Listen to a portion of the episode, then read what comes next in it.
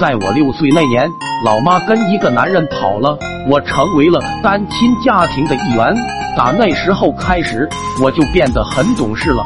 看着为了能让一家人过上幸福生活而辛苦工作的老爹，我真的很心痛。于是我跟老爹说：“爸，我长大一定要成为你一样的男子汉。”老爹哭笑着对我说：“你龟儿子长大就不会这么想了。”我不以为意。觉得老爹在吹牛皮，我就不信生活真的有那么难。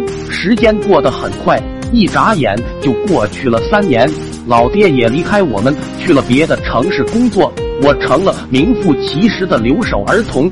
想到老爹那么辛苦，所以我下定决心一定要好好读书，争取出人头地，让老爹老的时候享享清福。转眼又过了六年，我也不负众望。考上我们当地最好的中专学校，不是我不想读高中，而是我只想学个手艺，能够有吃饭的本事。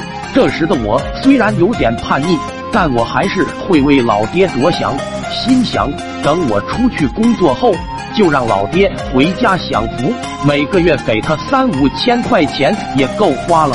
等我二十一岁专科毕业后，发现做什么都不容易，太简单的工资少。太复杂的做不来，最后连房租都交不起，还要找老爹拿钱。